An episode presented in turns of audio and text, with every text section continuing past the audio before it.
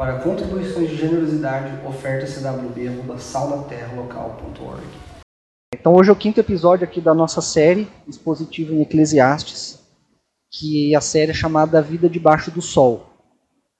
E o tema aqui da nossa exposição hoje é a cópia de uma cópia de uma cópia. E esse nome é muito legal. A Analisa que me ajudou com isso. É uma referência ao filme do Clube da Luta. Se você não assistiu, você precisa assistir. É, cara, é um filme aí de, sei lá, 99, é 99, né? Então, e é uma coisa que você vai se identificar. Se você não viu, é um clássico do cinema que você precisa ver. Veja pela parte cultural, mas olhe também pela parte espiritual do negócio. E, enfim, né, então a, o tema de hoje é a cópia de uma cópia de uma cópia. É uma frase do filme que ela é citada logo no início e, e o filme ele vai trazer dilemas e coisas que uma, uma pessoa normal vive, vivendo numa sociedade como a nossa, como hoje, e que Salomão, talvez, quem sabe, ou o pregador, ou o sábio, já falou isso para nós há 3 mil anos atrás na Bíblia. Então, tudo que a gente vive hoje é uma coisa que nós temos falado aqui domingo a domingo. Todos os nossos dilemas, eles já foram citados de alguma forma há pelo menos aí 3 mil anos atrás.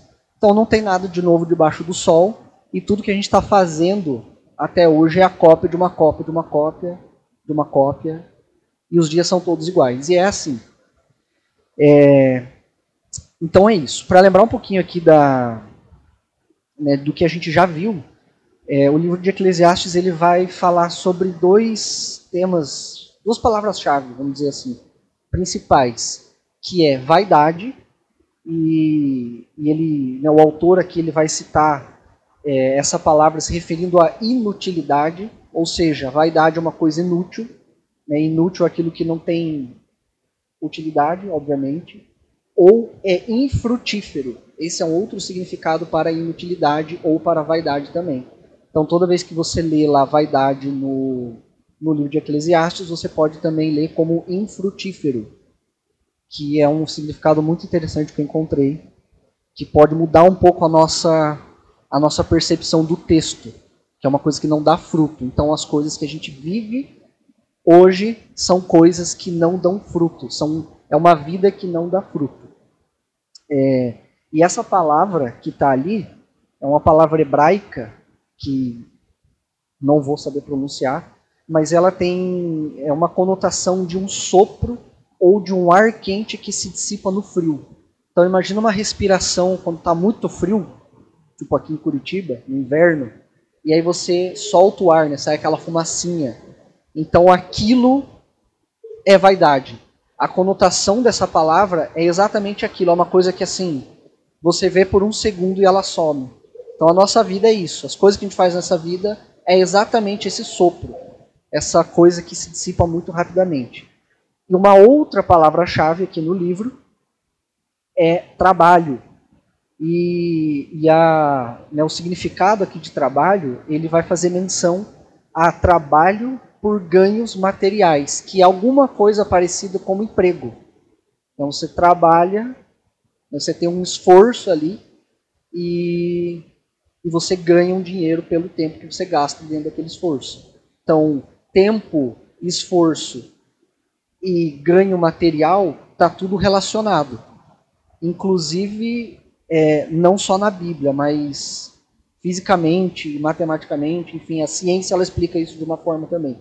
Então é uma coisa que é verdade, não é mentira. Fique com isso aí. Então o trabalho que a gente vê aqui no livro é algo similar a, empre a emprego, e a gente faz uma coisa para ganhar algo em troca, seja dinheiro, seja comida, seja um bem material. Né? No nosso tempo é muito mais é, cultural ganhar dinheiro, né? mas tem gente ainda que trabalha aí de forma escrava que ganha coisas, sei lá, para sobrevivência. E nós também trabalhamos para sobrevivência. Então, trabalho em Eclesiastes lembra emprego que lembra sobrevivência. Não é vida, é sobrevivência, é uma sobrevida. E um outro ponto muito importante aqui, então Só recapitulando, né? Isso aqui é uma introdução que a gente está tá falando aí da, do que Eclesiastes nos diz a respeito de vaidade, a respeito de trabalho, e um terceiro ponto é sobre o tema do livro. É, é como a vida se dá debaixo do sol, que inclusive é o tema aqui da nossa série, mas também é, é como a vida acontece sem Deus. Então você pode olhar para o livro de Eclesiastes com a perspectiva de uma pessoa, de um ser humano que tem uma vida sem Deus. Como ela pensa, como ela reflete, como ela vive, é, o que ela acha das coisas, das pessoas, enfim, toda uma reflexão aí sobre uma vida é, sem Deus. Então vamos lá para a leitura. Você pode abrir aí em Eclesiastes 4, a gente vai ler do 4 até o 8 é capítulo 4, do versículo 4 até o versículo 8.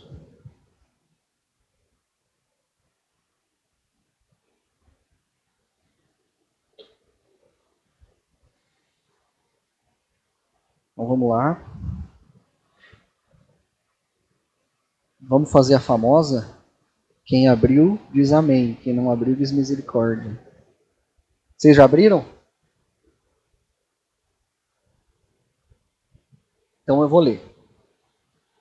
Vi também que todo o esforço e o êxito de toda obra despertam a inveja do homem contra seu próximo. Também isso é vaidade e esforço inútil. O nécio cruza suas mãos e come a própria carne. Mais vale uma mão cheia de descanso que ambas cheias de fadiga e esforço inútil. Virei-me outra vez e vi outra vaidade debaixo do sol. Há um homem que está só e sem sucessor, que não tem filho nem irmão, mas nunca cessa de trabalhar. Nem seus olhos se saciam com suas riquezas, nem se pergunta: para quem eu trabalho e privo minha alma do bem-estar? Também isso é vaidade e triste tarefa. Vamos orar. Deus, obrigado por essa palavra, obrigado por esse tempo que nós podemos é, ouvir do Senhor, entender o que o Senhor está falando através das pessoas que escreveram esse livro, através dos profetas, dos reis, dos apóstolos, dos discípulos do Senhor. Muito obrigado por tudo isso, Deus. E eu peço que a Sua presença esteja aqui, como ela já está, e que o Senhor fale nos nossos corações profundamente, de uma forma que ela possa penetrar no mais profundo da nossa alma e mudar a nossa vida. Nós precisamos que a palavra mude a nossa vida. E é isso que eu te peço nesse momento, em nome de Jesus. Amém. Eu vou ler mais uma vez, para a gente relembrar aqui. Então acompanhe na sua Bíblia. Eclesiastes 4, do 4 ao 8. Vi também que todo o esforço e o êxito de toda obra despertam a inveja do homem contra seu próximo. Também isso é vaidade e esforço inútil. O nécio, o nécio cruza suas mãos e come a própria carne. Mais vale uma mão cheia de descanso que ambas cheias de fadiga e esforço inútil. Virei-me outra vez e vi outra vaidade debaixo do sol. Há um homem que está só e sem sucessor, que não tem filho nem irmão, mas nunca cessa de trabalhar, nem seus olhos se saciam com suas riquezas, nem se pergunta para quem eu trabalho e privo minha alma do bem-estar. Também isso é vaidade e triste tarefa. Talvez a minha versão esteja um pouco diferente da sua, mas não tem problema, a gente pode ler do mesmo jeito. Então vamos lá, o que está dizendo aqui? O que a Bíblia está falando para nós, o que o pregador está nos trazendo aqui para a nossa realidade.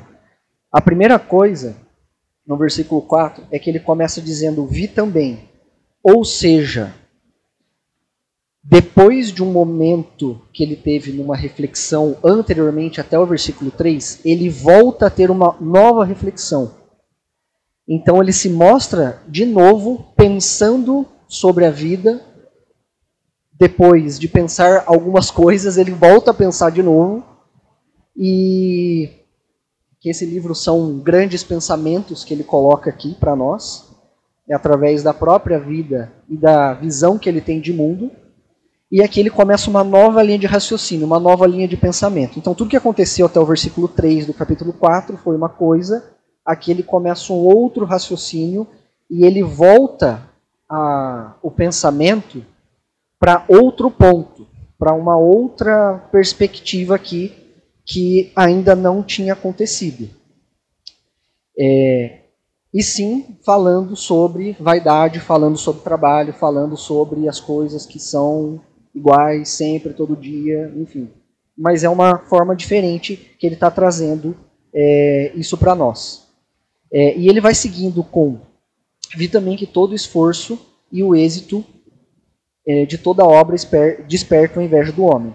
Então, todo o esforço e o êxito de toda obra, né, ou seja, toda tentativa de realizar alguma coisa, e todo esse algo, né, essa coisa que está finalizada, inicia um processo no coração do homem é, que a gente não vê aqui, que a gente não consegue perceber, não é perceptível. Mas se está despertando alguma coisa, é porque tem algo adormecido no coração do homem. Então, é um, isso aqui, gente, é um exercício, abre um parênteses, é um exercício que a gente precisa começar a fazer ao ler a Bíblia. E a gente tem aprendido isso muito no diáspora, de ler o texto e ver o que, que o texto está falando para nós. E observar o texto, observar as palavras que o, texto, que o texto traz. Obviamente que a gente lê uma Bíblia na língua portuguesa, né, tipo, traduzida, traduzida, traduzida, traduzida, não sei quantas mil vezes para a gente poder entender no nosso contexto. Tem palavras que estão aqui que não tem tradução, né, que são conceitos, não tem tradução literal. Então, ficou melhor assim, né? Então, obviamente que é, tem coisas que elas podem fugir um pouquinho, mas a gente acredita que isso é inspiração de Deus e que a gente precisa prestar, prestar atenção na Bíblia e nas palavras. Então, tudo que acontece aqui dentro da Bíblia, você precisa olhar, né, ler, olhar, processar aquilo e entender o que você está lendo. Então, nada disso aqui tem grande. É, nada disso que eu estou falando até então tem grande teologia e grandes comentaristas por trás. É o comentarista Johnny falando, que eu observei o texto. Então observe o texto e você vai poder comentar a Bíblia também. Você vai poder trazer isso para a sua vida. Então é isso. É, obviamente que tem materiais né, que pessoas estudaram para nos ajudar. E você precisa ler isso aí também se você quiser. Mas enfim, então todo o esforço aqui e todo o êxito e o êxito de toda obra vão despertar, vão acordar no coração do homem alguma coisa. Então está iniciando um processo no coração do homem. E nesse, nesse versículo aqui, o processo que está começando, que é o esforço de fazer alguma coisa, ou seja, uma tentativa de fazer alguma coisa, e o êxito dessa tentativa de ter feito algo, despertam, começaram a despertar o pregador diz para nós, a inveja no coração do homem, que é o que vai seguir o texto. Então, o que se iniciou, o processo que foi iniciado através de um trabalho, foi uma, a inveja. E inveja nada mais é do que pecado. Ou seja, o que, que ele está dizendo aqui? Está dizendo o seguinte: que todo o esforço e o êxito de toda a obra despertam pecado do homem contra seu próximo. Então ele está dizendo que qualquer coisa que você faça, que tudo é tudo. Tudo. Então todo o esforço, todas as tentativas de fazer alguma coisa e o êxito disso acontecer, elas estão despertando no coração de alguém inveja, que é pecado. Então não importa o que você faça, você vai cair no pecado. É assim, o seu coração é assim. Isso está revelando dois corações aqui: o coração de quem está trabalhando, de quem iniciou esse trabalho, essa tentativa, e o coração de quem olha para essa tentativa.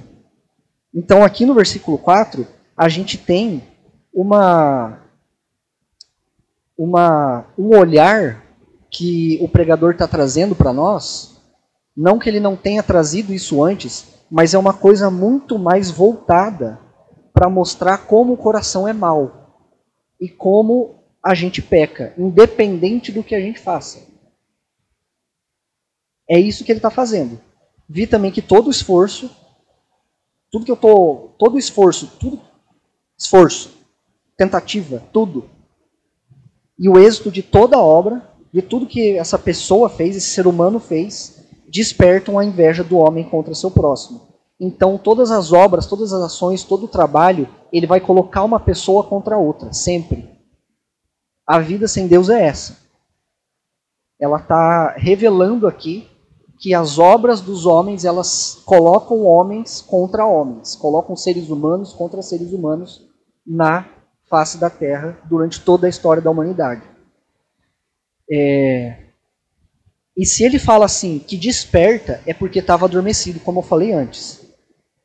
Ou seja, o pecado está adormecido, começa a acontecer alguma coisa, inicia-se um processo e essa coisa desperta o pecado no coração do homem. Então coloca para fora o coração do homem. E ele diz que isso acontece contra o seu próximo. Então, além de fazer isso, de despertar o pecado, ele realiza essa ação contra o seu semelhante contra aquela pessoa que é carne da sua carne, que é sangue do seu sangue, que diz que é seu irmão, que é da sua família. E, e é contra essa pessoa que o trabalho de um está se levantando contra o outro. É, contra, é um contra o outro. É isso que ele está falando aqui. E, e, esse, e esse esforço, tudo que é provindo desse esforço, dessas tentativas e dessas obras, a princípio bem-sucedidas, até muitas vezes com cara de santidade, elas são nocivas é, para que coloquem homens, né, seres humanos, contra seres humanos. E isso pode ser, inclusive, dentro da sua própria casa. Então nunca duvide da sua capacidade de fazer o mal contra quem você ama. Então, tudo que você faz, todo o seu esforço, todas as suas obras, por mais boas que elas sejam, elas vão levantar você contra o seu irmão ou o seu irmão contra você. Isso vai acontecer. Essa é a vida sem Deus. Eclesiastes fala de uma vida sem Deus. E além de tudo, ele vai falar, né, o pregador diz para nós aqui, que isso é vaidade, ou seja, é infrutífero ou inútil e é esforço inútil. Então ele está dizendo que tudo que a gente faz revela o pecado nosso pecado, o pecado do nosso irmão, e que inclusive isso, mesmo sendo bom, ele traz, ele não traz nada, ele é infrutífero, é uma vaidade. É uma coisa que é completamente inútil. Uma vida sem Deus é inútil. Obras boas são inúteis. Revelação de pecado feita através de homens é inútil. Beleza. Vai guardando as informações aí. Versículo 5, ele diz assim: O nécio cruza suas mãos e come a própria carne. Primeiro a gente precisa entender o que é nécio. Nécio, a gente fala que, nosso bom português, que é uma pessoa burra. Mas o, né, o dicionário, enfim, vai trazer para nós que é uma pessoa tola, uma pessoa ignorante. É quem tem falta de, de informação ou quem tem falta de conhecimento. Então, Nessa é uma pessoa ignorante, que não sabe das coisas. E essa pessoa não sabendo das coisas, o que, que ela vai fazer? Ela cruza suas mãos e come a própria carne. O que, que isso significa? Cruzar as mãos é você simplesmente embotar, você vira uma pessoa omissa. Então, aquele que tem falta de conhecimento, ele é uma pessoa limitada. É uma pessoa que não consegue, que não tem traquejo, que não tem malemolência, malandragem. E e como ela não consegue olhar para o mundo de uma forma um pouco mais profunda, essa pessoa nessa, essa pessoa ignorante, ela acaba olhando só para si. Então ela cruza as suas mãos, ela olha para si, ela embota, né, ela, ela se fecha e ela vira uma pessoa omissa. Cruzar as mãos aqui tem um significado, tem essa, é, essa conotação de omissão e come a própria carne. Ela começa a se autodestruir. Ou seja, o pregador ele está falando o seguinte, que uma pessoa limitada, ela só consegue olhar para si. E olhando para si, ela é uma pessoa omissa e ela se autodestrói. O ser humano, simplesmente por ele mesmo, ele nega a realidade e se destrói. E isso ele faz por falta de conhecimento. Então nós se autodestruímos por falta de conhecimento. Nós somos omissos por falta de leitura bíblica, por falta de comunhão, por falta de é, ir atrás do conhecimento de Deus, do conhecimento de Cristo.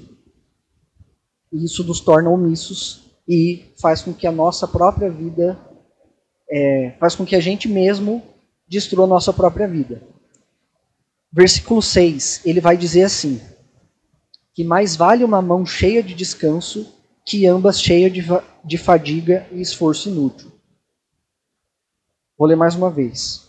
Mais vale uma mão cheia de descanso que ambas cheias de fadiga e esforço inútil. Então, o que, que ele está dizendo aqui? É, cara, simplicidade é uma coisa que a gente precisa entender como algo essencial na vida. Uma mão cheia de descanso, um pouco, uma parte, meia parte cheia de descanso, ela vale mais do que tudo fadigada de trabalho. A gente precisa começar a olhar para as coisas de uma forma mais simples. E parece muito óbvio aqui que duas mãos fadigadas de esforço são inúteis. Parece que isso parece óbvio quando a gente lê o texto.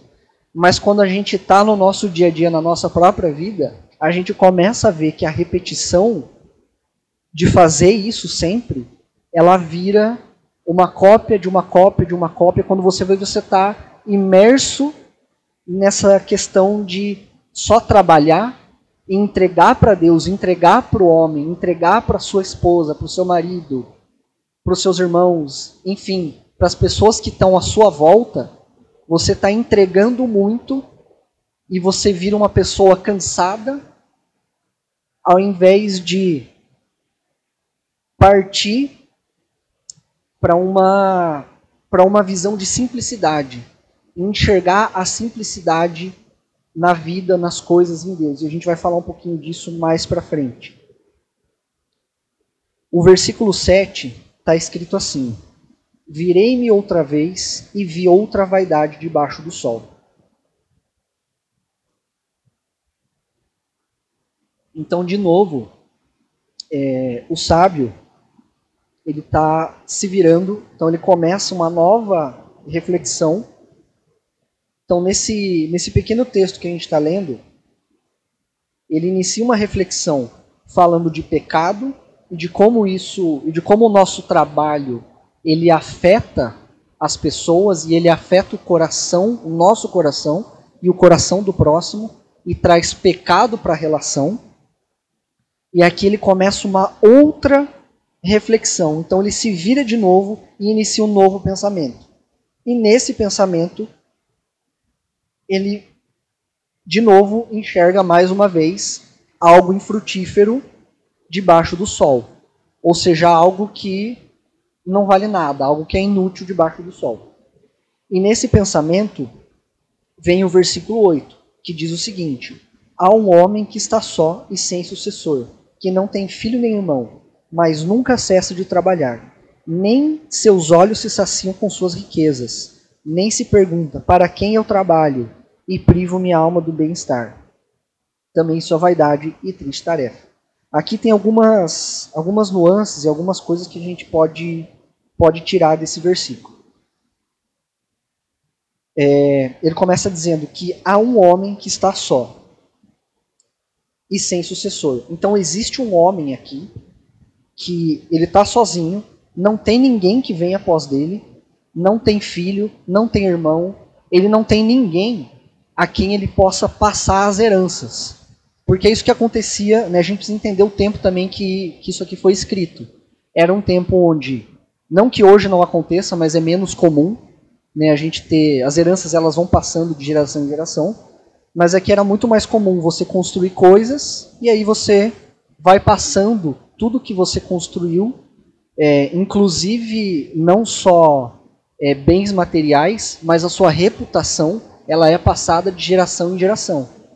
Ou então, se você faz parte da família real, a sua família vai ser, né, geração em geração, vai ser uma família real, uma família de reis. É, e assim vai. E aqui a gente está enxergando, o pregador ele enxerga um homem que está simplesmente sozinho que não tem ninguém junto, que não tem ninguém a quem ele possa passar. E existem umas regras para isso. Existem regras que vão é, ditar essa sucessão de, de herança, né? Para quem vai essa herança, enfim, o que, que vai acontecer. É, tem o filho, aí tem o irmão, tem a esposa, enfim, tem um monte de gente ali. E, mas aqui a gente vê um homem sozinho que não tem ninguém. Essa pessoa, esse ser humano, ele está completamente sozinho. Não tem família, não tem amigo, não tem filho, não tem irmão, não tem ninguém que possa pegar as heranças de tudo aquilo que ele está trabalhando. Então ele nunca cessa de trabalhar. E ainda nesse tempo aqui, você construía, né, então digamos aqui que você seja o homem da casa. Que era assim, né? O homem da casa ia, trabalhava, fazia as coisas, a mulher cuidava de dentro de casa, e a herança da família era passada de geração em geração. Resumidamente era isso. E a reputação da família era passada de geração em geração também. É... E aí, por que ou para quem o homem trabalhava? Ele trabalhava para sua família, para que o seu filho, para que as próximas gerações, elas pudessem pegar o que ele construiu como herança e começar uma nova vida. E assim, sucessivamente, eternamente até que morra, viva, morra, né, nasça de novo, enfim. É assim que acontece. Mas aqui a gente vê um homem que está sozinho, não tem para quem é, dar dinheiro, não tem para quem dar os seus bens materiais, tudo que ele construiu, mas mesmo assim ele não para de trabalhar. Então é uma coisa meio burra, assim, uma coisa meio que não faz sentido. É uma pessoa que vive para o trabalho mas ela não tem para quem dar tudo que ela está construindo. E o trabalho, né, o, o emprego aqui, é, uma, é, é algo que essa pessoa está fazendo para sobreviver e ela está ganhando riquezas com isso. E tudo que essa pessoa está juntando, nesse, nesse contexto aqui, é, ela simplesmente está juntando para não dar para ninguém e aí ela se pergunta, e aí ela não consegue nem se perguntar, inclusive, para quem eu trabalho e privo minha alma do bem-estar. Ou seja, é uma pessoa que está sozinha, que poderia simplesmente não trabalhar, viver de, sei lá, de carona. Ela podia, é, ela não tem essa obrigação de, de, de trabalhar. É um homem que não tem obrigação de sustentar uma família e de deixar riquezas para a sua próxima geração ou para suas próximas gerações. Então, é uma pessoa que não tem essa, esse peso sobre ela, mesmo assim ela continua trabalhando, e mesmo trabalhando, ela não consegue nem se perguntar, ela não para um momento para pensar e fala, cara, o que eu estou fazendo da minha vida? É tipo assim, ela está simplesmente vivendo os dias, sobrevivendo, melhor dizendo, todos os dias. E, e esse homem, essa pessoa, ela não consegue enxergar para onde ela está indo. Ele vive para si, esse homem aqui, ele vive para si, mas ao mesmo tempo ele não sabe pelo que ele vive ou para quem ele vive.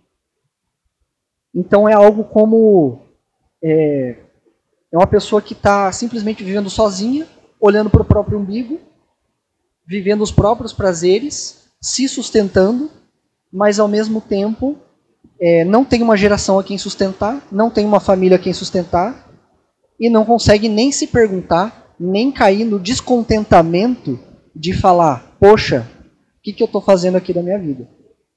Então, é uma pessoa completamente ignorante.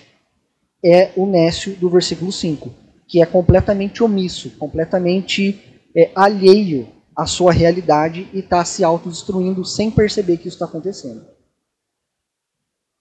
Exatamente, misericórdia.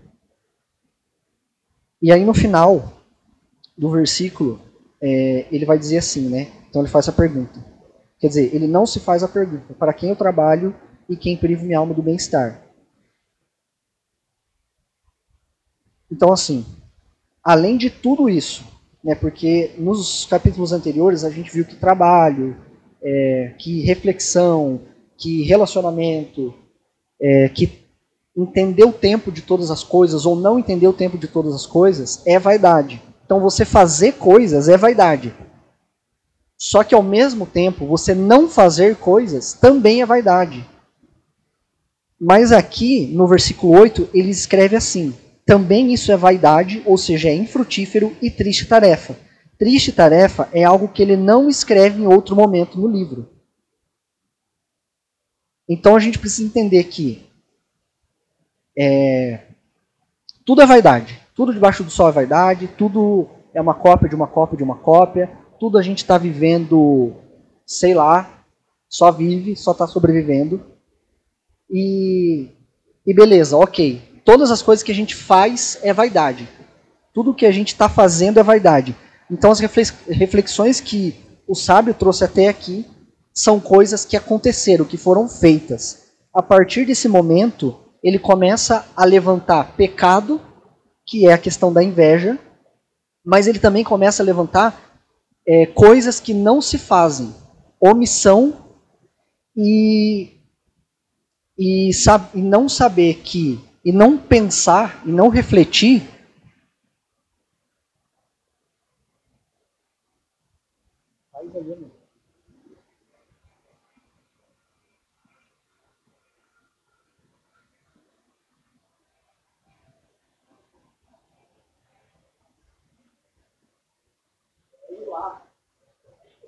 Sai. Isso também é vaidade. Então o que ele está falando aqui? Coisas que, que nós fazemos, que o ser humano faz, são vaidade. Mas aqui nesses versículos ele também está trazendo omissão como vaidade.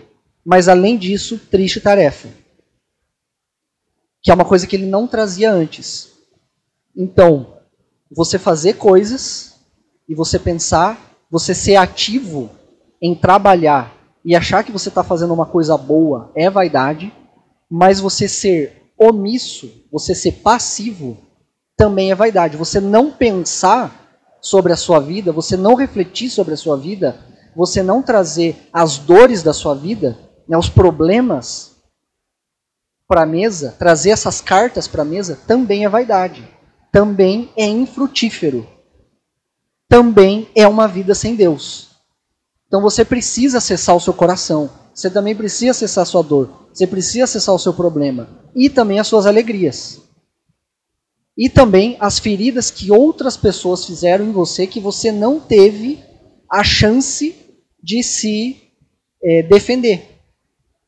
Coisas que, sei lá, você não simplesmente não consegue, né, não, você não conseguiu é, se defender de fato. Né? Você foi passivo em relação à ação de outras pessoas. Então, tudo que você faz e tudo que você não faz é vaidade. E aquilo que você não faz, inclusive, aquilo que você se que você é omisso é uma triste tarefa. É, vamos seguindo aqui. Essa reflexão desses versículos aqui, do 4 até o 8, elas vão trazer para nós dois principais pontos.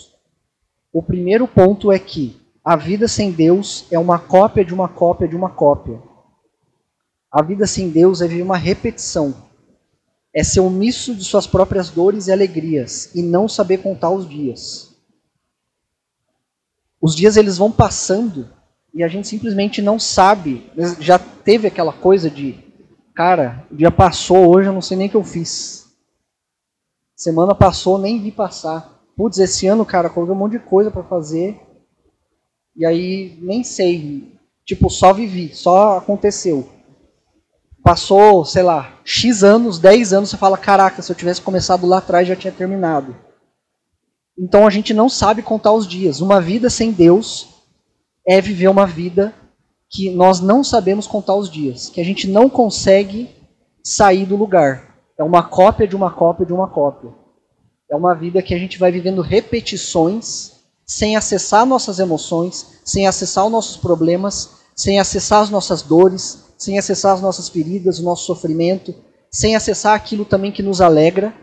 Obviamente que isso é vaidade. É o que está escrito aqui, é o que a gente tem visto domingo a domingo. Mas é, uma vida sem Deus é uma repetição em que a gente simplesmente vive de uma forma completamente passiva e omissa. Esse é um ponto, uma primeira conclusão que a gente tira desse texto. Uma segunda conclusão, que eu acredito que é a maior conclusão até aqui, é que a vida com Deus é uma contemplação. Então, em contrapartida de que uma vida sem Deus, ela é uma cópia, ela é uma repetição de dias, uma repetição de acontecimentos, que se você não toma uma atitude, toma uma postura, ou se você não é impactado pelo evangelho, por Cristo, por aquilo que Deus faz na sua vida, ela se torna um marasmo. Então, uma vida com Deus, ela se torna uma contemplação. Você aprende a contar os dias. Você aprende a olhar para o seu dia, a olhar para a sua vida, para a sua semana, para as suas relações, coisas práticas, coisas do dia a dia. E você aprende a contemplar, a praticar a presença de Deus. Então, quando a gente olha para aquilo que Salomão ou o pregador ou o sábio escreve, ele está dizendo que é, tudo é vaidade. Inclusive, você fazer ou não fazer coisas. Tudo é vaidade. Mas a partir do momento que você começa a contemplar a presença de Deus e a praticar a presença de Deus, isso já começa a ter uma outra perspectiva. Porque até então, é, tudo que a gente enxerga aqui são reflexões partindo de um homem pecador, com uma vida pecaminosa, com um coração completamente podre e impuro, olhando para a vida como ela é, que é uma vida podre, que é uma vida infrutífera, que é uma vida cheia de vaidade, e ele vai falar, cara, tudo é vaidade, tudo é uma porcaria. E ele vai. E essa perspectiva é com a perspectiva do tempo, do cronos, da cronologia. E a cronologia ela só se iniciou quando o homem pecou. Até então não tinha contagem de tempo, não tinha contagem de dias. Isso não existia. E a partir do momento que a gente começa uma vida de contemplação, uma vida com Deus, de contemplar a Ele, então a gente sai da perspectiva do tempo e a gente entra na perspectiva da eternidade. E aí é que o cristão tem que viver. Aí é que mora o negócio. Então a gente vai olhar para tudo isso daqui e vai falar, cara, é tudo vaidade. Só que se a gente não entende a visão de Deus a respeito da Bíblia, e se a gente não vê que nós somos, se a gente não entender, não, não adianta eu, eu ler Eclesiastes e ficar só nisso aqui. A gente precisa entender o enredo todo da Bíblia e da história da redenção, tudo.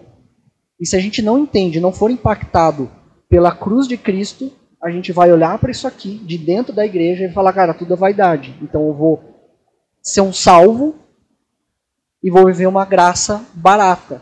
Vou viver fora do discipulado de Jesus Cristo, com Jesus Cristo. Eu saio da igreja e vou viver minha própria vida. Já que tudo é vaidade mesmo, se eu fizer ou se eu não fizer, eu vou para o mesmo lugar, então eu vou fazer do meu jeito. Então a gente precisa é, olhar para essa, para todo esse livro aqui, para todo esse contexto e enxergar a beleza de Deus no nosso dia a dia. Nós precisamos aprender a contemplar, e a vida com Deus é contemplar, é viver eternidade. E viver com Deus, viver eternamente, é viver de uma forma descansada, que é um outro ponto que a gente tem falado aqui domingo a domingo. E o descanso, ele não é o contrário do cansaço. Não é porque eu estou cansado que eu descanso. O cansaço ele vem porque eu estou fazendo alguma coisa errada. O meu corpo está pedindo arrego. Ele está pedindo. O meu corpo físico, a minha, essa carne aqui, ela está pedindo pelo amor de Deus. Eu preciso descansar, entre aspas. Mas quando a gente enxerga a vida com Deus como contemplação, então a gente consegue viver descansado na perspectiva da eternidade e não na perspectiva do tempo. Porque se a gente vive na, na perspectiva do tempo, da cronologia, nós vamos viver essa vida de pecado e de omissão. E o descanso, ele não tem a ver com quem você é. é desculpa, o descanso ele não tem a ver com, que, com o que você faz, mas ele tem a ver com o que você é, com quem você é. Você só vive na eternidade descansado em Deus se você é filho de Deus. Se você não é filho de Deus, é impossível você viver de uma forma de uma vida contemplativa, uma vida de descanso, uma vida de eternidade. Isso não vai acontecer. Então não é o que você faz que vai fazer você descansar, você viver uma vida eterna, mas é quem você é. Você ser filho de Deus, você era um pecador, vivendo um tempo, o salário do pecado é a morte, então você tinha um tempo que você iria morrer e você ia cair lá no mar de fogo, e agora você vai, como salvo, como filho de Deus, você vai viver descansado na eternidade. E isso pode acontecer a partir desse mundo. Não é uma coisa para depois. Mas é a nossa expectativa daquilo que Deus, Pai, prometeu para nós através do seu Filho, com o Espírito Santo como garantia aqui nesse mundo.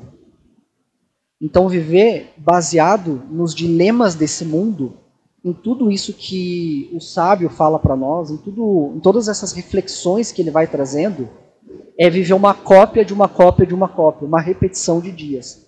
Mas viver uma vida com Deus é contemplar a cruz de Cristo. E é descanso. E é eternidade. E aqui a gente encerra. Vamos orar?